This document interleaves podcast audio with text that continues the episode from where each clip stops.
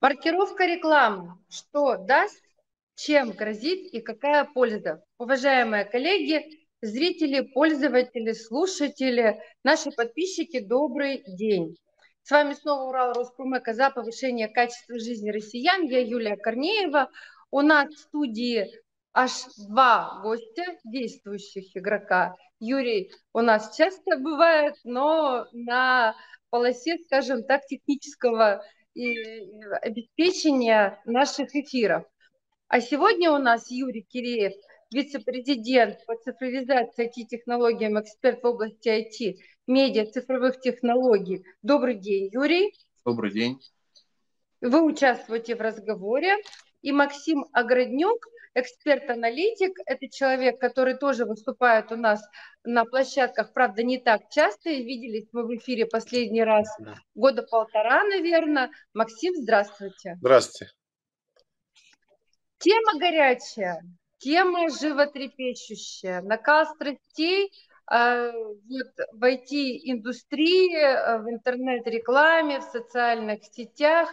Э, ну, наверное, можно сравнить э, с ощущениями, когда ты смотришь э, индийский сериал советского периода. Э, у нас меняется буквально все, утром одно, к вечеру другое. Сейчас вот ввели э, изменения в закон о рекламе, об этом мы сегодня будем говорить, но насколько я понимаю, пока эти изменения еще до конца нас, э, извините за выражение, не нахлобучили. Поэтому Давайте разбираться. Юрий, э, сделаем э, небольшой обзор, что ввели, значит, э, какие изменения в закон о рекламе ввели, что такое маркировка рекламы, как она будет применяться, как это позволит формировать контент и так далее. С 1 сентября 2022 года рекламодателям необходимо передавать информацию о своей компании и рекламное размещение в единый регистрационный центр ЕРИР. Процесс маркировки и передача данных зависит от того, как мы размещаем рекламу. А, кто, кого затронет данный вопрос? Рекламодателей, посредников, а также партнерские сети. Значит, кто такие рекламодатели? Это юридические лица, а, которые через рекламные кабинеты непосредственно подают рекламу. Куда подают рекламу? В социальные сети, а, в интернет. Кто такие посредники? Посредники – это физические лица фрилансеры или рекламные агентства, через которых рекламодатель подает также рекламу в социальные сети, интернет. Кто такие партнерские сети? Это сети, которые э, имеют соглашение с такими компаниями, как Виком, Яндекс, и продают рекламу в их партнерских сетях. Как работает схема? Схема работает следующим образом. А, все перечисленные заинтересованные лица размещают рекламу. А, ОРД, так называемый оператор рекламной деятельности, фиксирует данную заявку и выдают маркер на креатив который создается на рекламу. А, далее а, ОРД передает информацию в ЕРИР. ЕРИР – это а, единый реестр интернет-рекламы. Соответственно, на текущий момент данная цепочка проработана. Остальная часть, как мы сейчас знаем, находится в процессе проработки я могу как эксперт сказать следующее. Лично я ждала э, изменений подобного, вот подобных изменений в этом направлении давно. И это было понятно, это было предсказуемо. Э, понятно будет, до какой степени э, эти изменения войдут к нам в жизнь, насколько они будут жесткими или мягкими или удобными. Это все решит время. А, скорее всего, подзаконными актами и той а, ну, тем опытом, который будет наработан за определенное время, э, об этом мы поговорим. Но вот а мне вот сейчас интересно, скажите, пожалуйста, какие ограничения рекламодателям принесет маркировка рекламы. Максим, может, вы скажете что-то? Да, ну поскольку, реклам... Э, закон еще сырой, но прежде всего он направлен на добросовестных рекламодателей. Мы говорим всегда, когда вводим какие-то ограничения, чтобы отсечь добро... добросовестных рекламодателей от недобросовестных рекламодателей. И, следовательно, потребителям это принесет только плюс. Потому что я надеюсь, что при помощи этого закона и все-таки действия этого закона а, прекратятся рекламы каких-то некачественных или несанкционированных товаров. Ну и услуг, чего очень много в интернете, в принципе. И когда человек сталкивается с этим, очень часто непонятно, это реальная реклама или это реклама какого-то сомнительного ресурса, на который нужно перейти. Переходишь на этот ресурс, и потом начинают всплывать окна. Ну, все, наверное, с этим сталкивались каждый Ну, не так часто, может быть, в последнее время, но э, там лет 10 назад это было очень, очень популярно такое, когда вот эти еще назывались даже рекламные, э, рекламные механизмы поп-андер, это когда окно всплывает и уходит назад.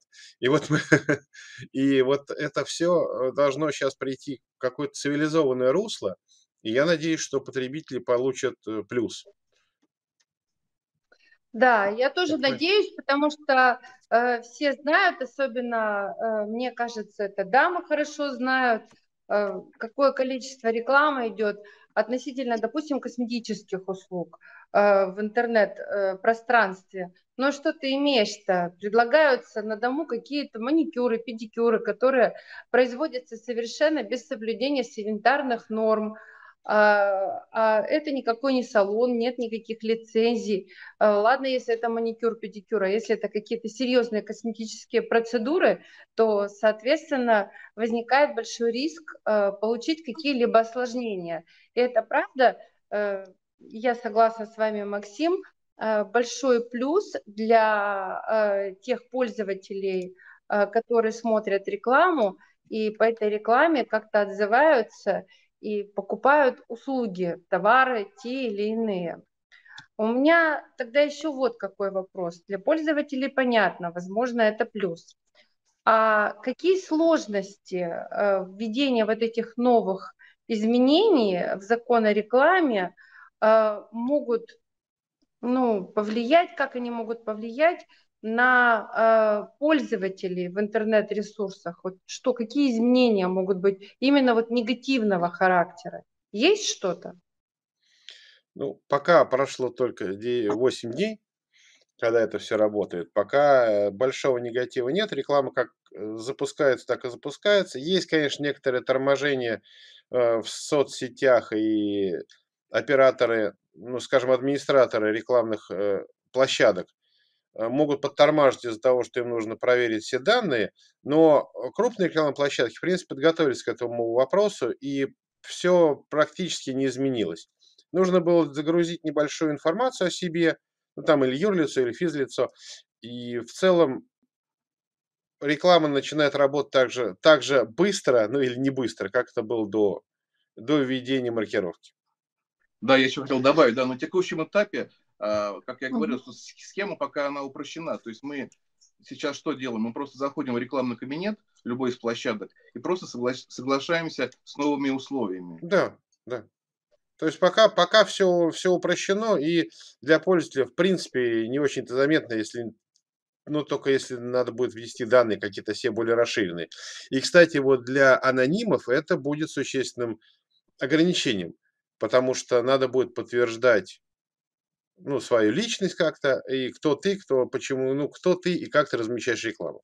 И да, рекламирует только свои ресурсы. Что это, на самом на мой взгляд, это важно. Ну, мы вот это, об этом э, еще чуть подробнее попозже поговорим. Сейчас у меня вопрос к Юрию. Юрий, скажите, пожалуйста, а вот для того, чтобы воспользоваться потребителю услуг, рекламных услуг, без разницы каких, просмотреть, э, кто конкретно заказчик рекламы, каким образом можно будет, Но ну, исходя из новых возможностей. Сейчас что это... нужно сделать? Сейчас эта схема упрощена, а, потому что раньше необходимо было какие-то проделать сложные действия для того, чтобы узнать конечного рекламодателя. Сейчас это сделано просто. То есть у вас а, так называемый креатив, плакат, и у него вверху будет три точечки, при нажатии которого вы получите подробную информацию о конечном рекламодателе, о номере ID э, этого э, рекламной, рекламной концепции рекламного плаката, и будет достаточно просто э, найти конечного заказчика рекламы. Как, мы уже, как вы уже говорили, что раньше да, нам насаждала неправомерная реклама, фальшивая реклама, то сейчас с этой рекламой будет проще разобраться и проще найти заказчиков рекламы. Понятно. Вот тогда в связи с этим у меня возникает вопрос. Ну, мы с вами все люди, работающие на, в, активно в интернет-пространстве, как эксперты и как представители различных общественных организаций, объединений и так далее. Э, Максим, скажите, пожалуйста, как вы считаете, на кого лучше оформлять в данном случае вот эту маркировку рекламы, на юрлицо или на физлицо? Ну, прежде всего, свой опыт я расскажу, что когда я работаю с рекламой э, чьей-то, не своей, а чьей-то, то я очень редко, это можно пересчитать по пальцам, когда запускал из своего личного рекламного кабинета. В основном, конечно, я стараюсь оформить э, рекламный кабинет для того, как, чью рекламу я делаю. Как правило, я работаю с юрлицами, с физлицами вообще ни разу не было. А, то мы оформляли уже тогда давно, ну, во-первых, оплата по безналу это будет, что очень важно для малого бизнеса, для среднего бизнеса, и это учитывается, ну, то есть это в себестоимость. И второе, неважно, кто будет управлять рекламой, то есть его можно передать управление мне, можно передать другому специалисту, можно передать сотруднику компании, и реклама будет воспроизводиться от одного юрлица. Поэтому я считаю, что на юрлицо это самый оптимальный вариант и самый оптимальный выход, чтобы регистрировать вот этот рекламный кабинет. И потом откручивать рекламу именно на юрлицо.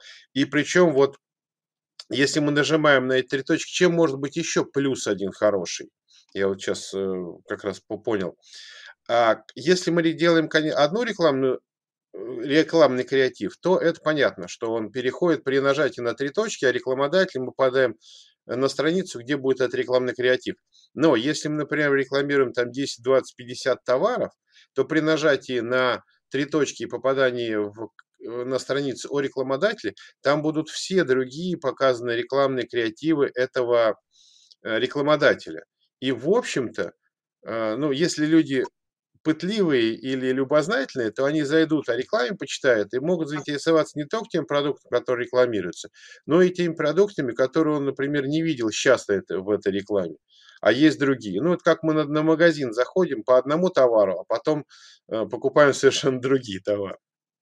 То есть там будет выбор, и я считаю, это хорошо. Понятно. А, тогда у меня к Юрию вопрос, а, короткий просто, э, несколько буквально фраз. Вот единый реестр, реестр интернет-рекламы, ЕРИР. Скажите, пожалуйста, как э, цифровой продукт, как продукт, который, э, ну это же тоже программа, да, соответственно, насколько он готов для того, чтобы работать в масштабах страны, как вы считаете? А, ну вот на текущий момент мы видим о том, что ОРД, это оператор рекламной деятельности, э, заявляет, что э, некоторые возможности появятся 30 сентября. А, соответственно, uh-huh. также еще вот, э, если мы посмотрим на самих страницах помощи ВКонтакте, Яндексе, то, в принципе, многие ответы, которые задают пользователи, написаны так, что в данный момент некоторые вопросы находятся в проработке. Э, в соответствии с этим можно из этого сделать вывод о том, что ну, продукт сыроват. Ну, нету угу. базы наработанной, нету э, случаев раз, различных, которые мог, могут возникать э, в процессе э, размещения рекламы. Угу. Ну, я думаю, что вот, наверное, в течение полугода какие-то появятся уже э, наработки, и можно будет говорить о том, Э, насколько качественно, удобно данный продукт работает. А, кроме того, мы еще забыли сказать, что это же не бесплатно будет, наверное, потому что сейчас заявляют сети, Виком, Яндекс о том, что в течение переходного периода 6 месяцев данная возможность будет бесплатна. Вот потом будет, будет понятно, насколько и как возрастут затраты. Потому что здесь же еще появляется документ оборот, которого раньше не было э, при общении с заказчиком. Если это напрямую рекламодатель, да, здесь все понятно. А если есть посредники, партнерские сети, то между ними возникают отношения, которых раньше, uh-huh. раньше они были, но они были в другом русле. То есть возрастает Это понятно.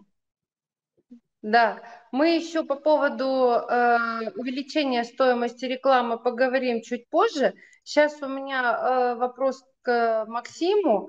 Вот смотрите, цифровой продукт э, ER и R, который вводится сейчас, он сейчас, насколько мы понимаем, находится в системе тестирования, по-другому никак и не скажешь. Вчера mm-hmm. вот мы с Юрием смотрели, ну, э, не 50% вопросов находится в рассмотрении, но 40-45 точно. То есть вот читаешь эти вопросы, находится в рассмотрении, находится в рассмотрении, находится в разработке, и пошло-поехало. Но э, скажите, пожалуйста, вы как специалист э, вот в этих технологиях, с чем Э, можно пропараллелить вот этот новый продукт с какими системами, которые уже введены у нас в Российской Федерации и успешно работают?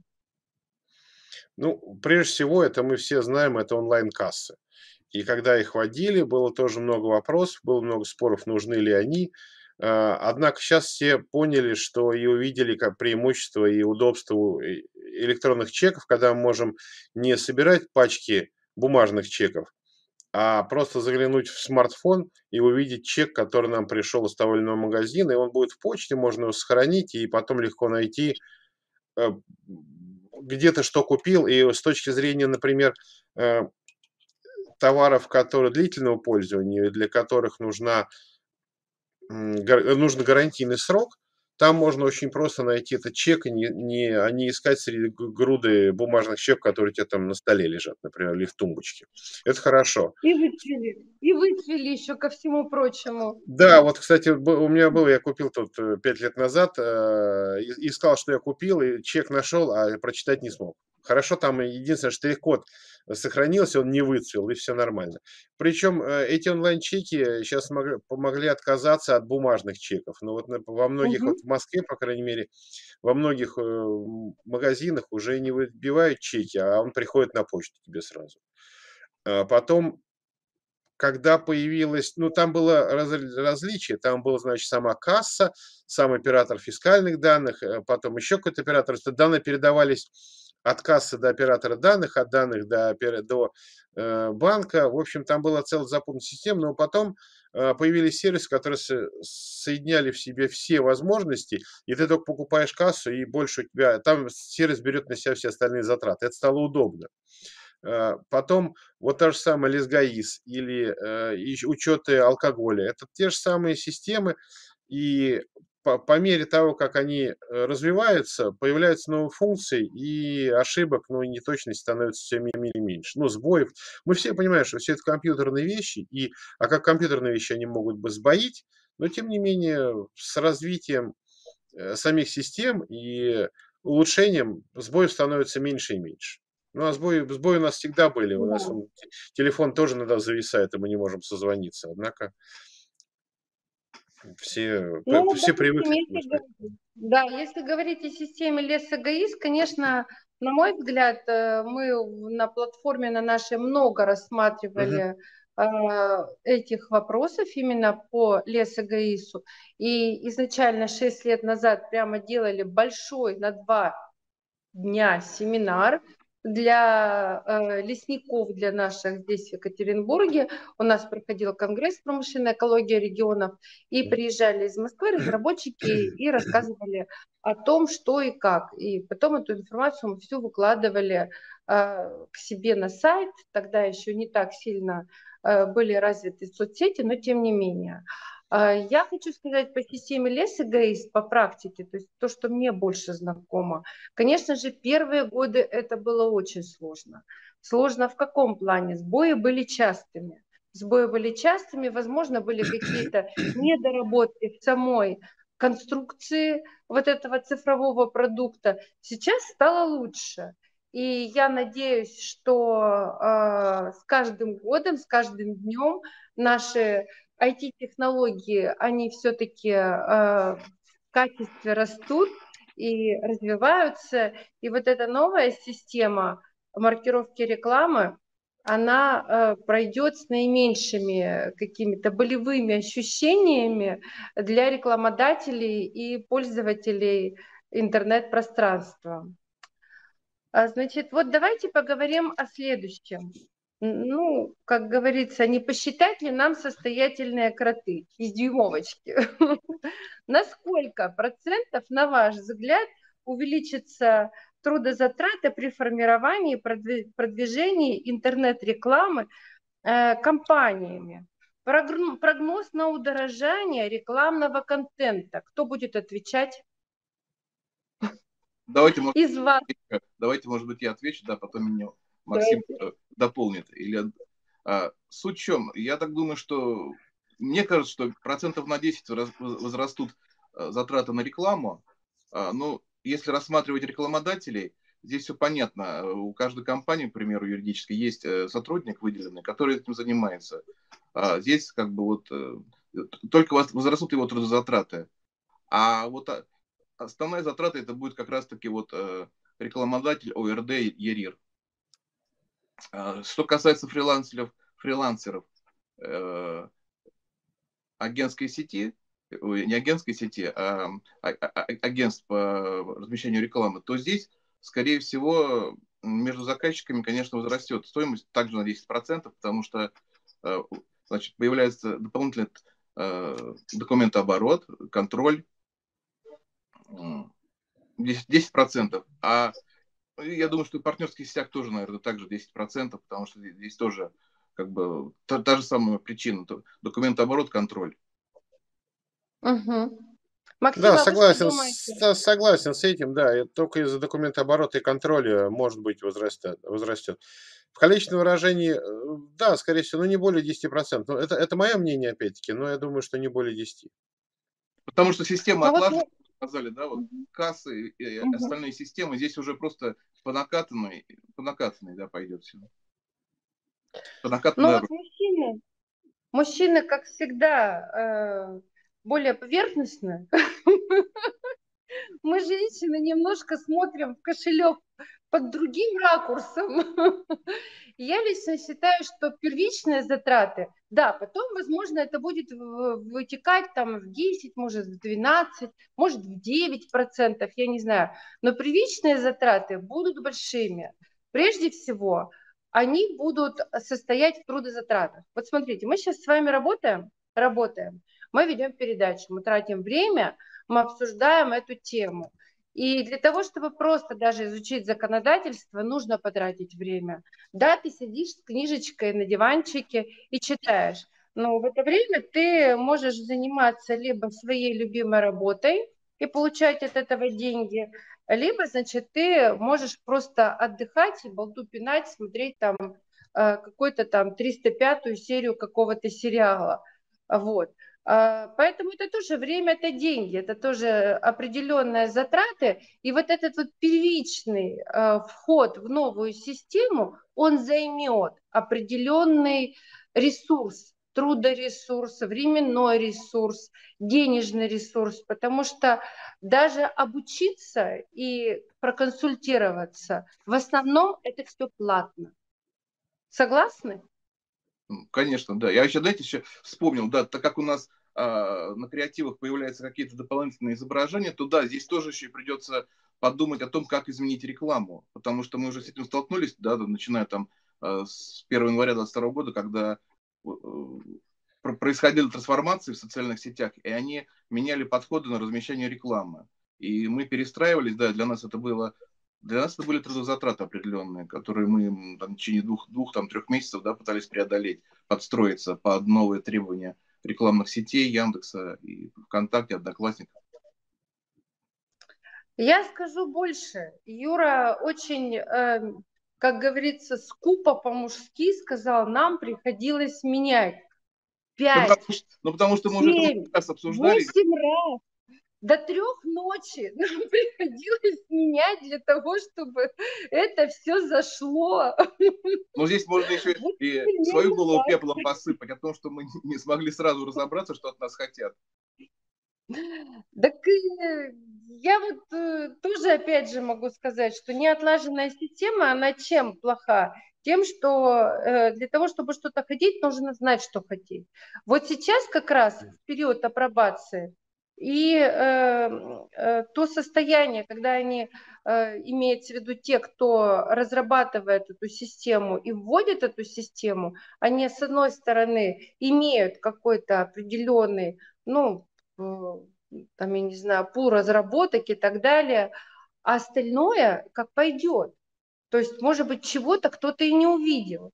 И, э, возможно, эти вопросы даже и не возникали в период разработки. Поэтому вот это время, вот эти полгода, уважаемые коллеги, наши зрители, пользователи, вы лучше успокойтесь и настраивайтесь на то, что вам придется, возможно, опять, э, значит, настраиваться, ну вот подстраиваться, настраиваться на какие-то определенные трудозатраты. Но с другой стороны, все-таки э, это делать надо, и это все-таки цивилизованный подход, правильный учет и правильная государственная политика.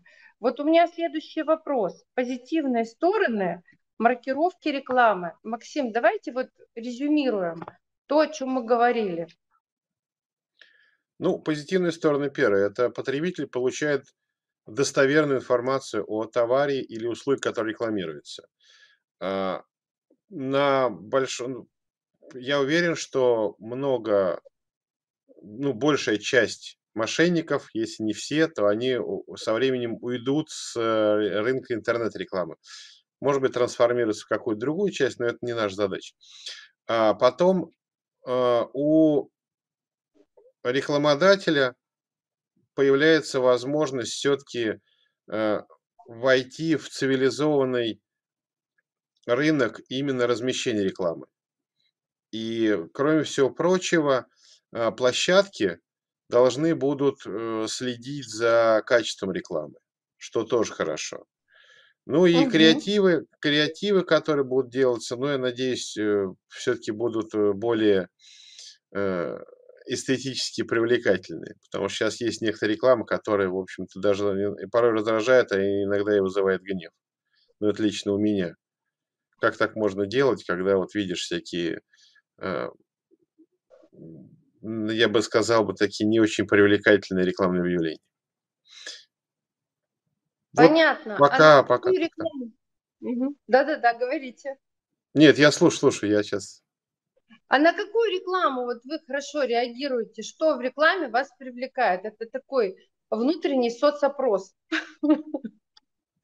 Ну, все мы любим красивые картинки и, и нестандартный креатив. Вот это, наверное, и привлекает. Понятно. А вот э, нестандартные картинки, они должны быть яркими, не яркими, сдержанными, э, какими-то оригинальными. Что вот, за что, что цепляет? Ну, конечно, оригинальность цепляет и э, конкретность предложений. Вот я всегда стараюсь сделать конкретное предложение. Если уж рекламируешь товар, то показывай цену. Если рекламируешь услугу, то рассказывай, то даже в рекламе показать, что это полностью за услуга. Не для того, чтобы накликивать, э, переходы делать, а именно для того, чтобы человек точно понимал, куда он кликает и что он получает. Потому что очень часто мы видим рекламу такую, которая э, привлекает э, своим предложением, кликаешь, переходишь, читаешь, а в конце мелким шрифтом, ну, написано совершенно другое, другой результат применения или услуги, или товара, нежели тот, который мы ожидаем на рекламе. И у пользователя разочарование и уходит. Но это отдельная тема для отдельной передачи, потому что все мы по-разному воспринимаем рекламу, все мы по-разному реагируем на нее. И тут можно прям исследования разные проводить, соцопросы, и мы получим все равно разные результаты. И у каждого, вот мы, мы втроем, мы трое наверняка кликаем по разным объявлениям. Тем более, что я женщина, а вы мужчина. И вот вот то, прям сняли с языка, сня... да, сняли с языка. Да. Вот, да. а женщины, как известно, машину выбирают не по марке, а по цвету. Вот, да, да, да, да, да, да, да. под цвет ногтей. Да. А, мы под, а, мы, а мы э, выбираем потому, что под капотом. Поэтому у нас разные подходы, разные понимания. И нам разные надо рекламировать. Да. Поэтому женская аудитория и мужская аудитория – это разные вещи совершенно. На что ты ориентируешься – вот, а у нас аудитория экспертная, это еще хуже. Эксперты не любят лайки ставить, эксперты не любят высказывать э, какие-то свои э, эмоции. Как говорится, посмотрели, не отругали, и это значит, ты уже молодец. Вот, между прочим, по поводу экспертов, по поводу экспертов и ну, научного сообщества, не научного сообщества, вот э, было бы интересно э, провести передачу, и послушать мнение других, а что эксперта смотивирует поставить лайк и, по, и написать комментарий к какому-то посту. Вот это вот изучить бы, это было бы вообще очень здорово. Тогда это целый пласт. Э, да, именно не, не интернет-рекламы, а вот социальное взаимодействие между учеными и между экспертами угу. именно в интернете.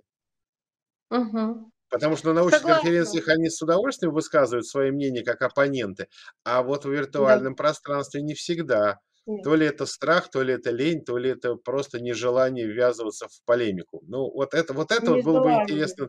Я думаю, что надо такую передачу провести, я бы с удовольствием принял бы в ней участие. Ну, я уверена, что мы по поводу э, этой темы, тематики маркировки рекламы и вообще работы с интернет-пространством будем проводить еще и дальше. Uh-huh. все эти передачи наши. Мы уже второй год это делаем, тем более, что сейчас есть повод к этому э, изменения в закон о рекламе и введение маркировки рекламы. У меня последний вопрос к вам, крайний, скажем так. А в какой срок, уважаемые эксперты, на ваш взгляд, законодатель все-таки отрегулирует методику маркировки рекламы? Прогноз ваш. Кто начнет? Ну, давайте я начну.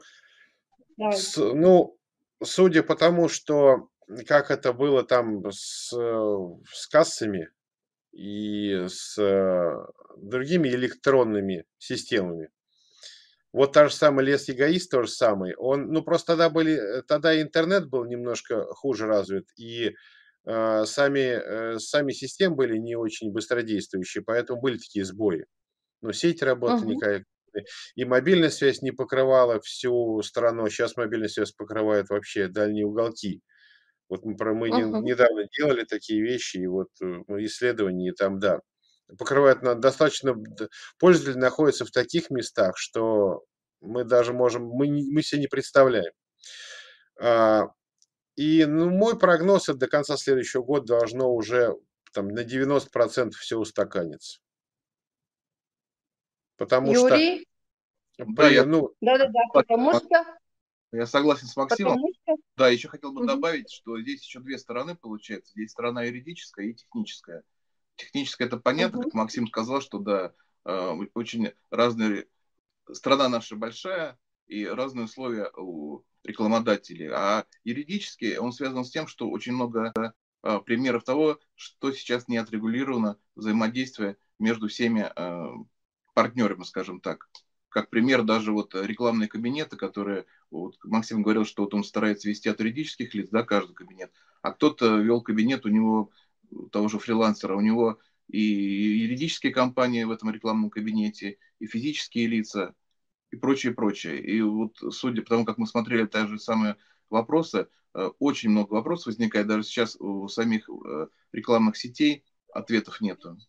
То есть будут э, смотреть, какие будут прецеденты возникать и как будут регулирующие органы реагировать на эти подобные эксперименты и задачи, которые сейчас встают.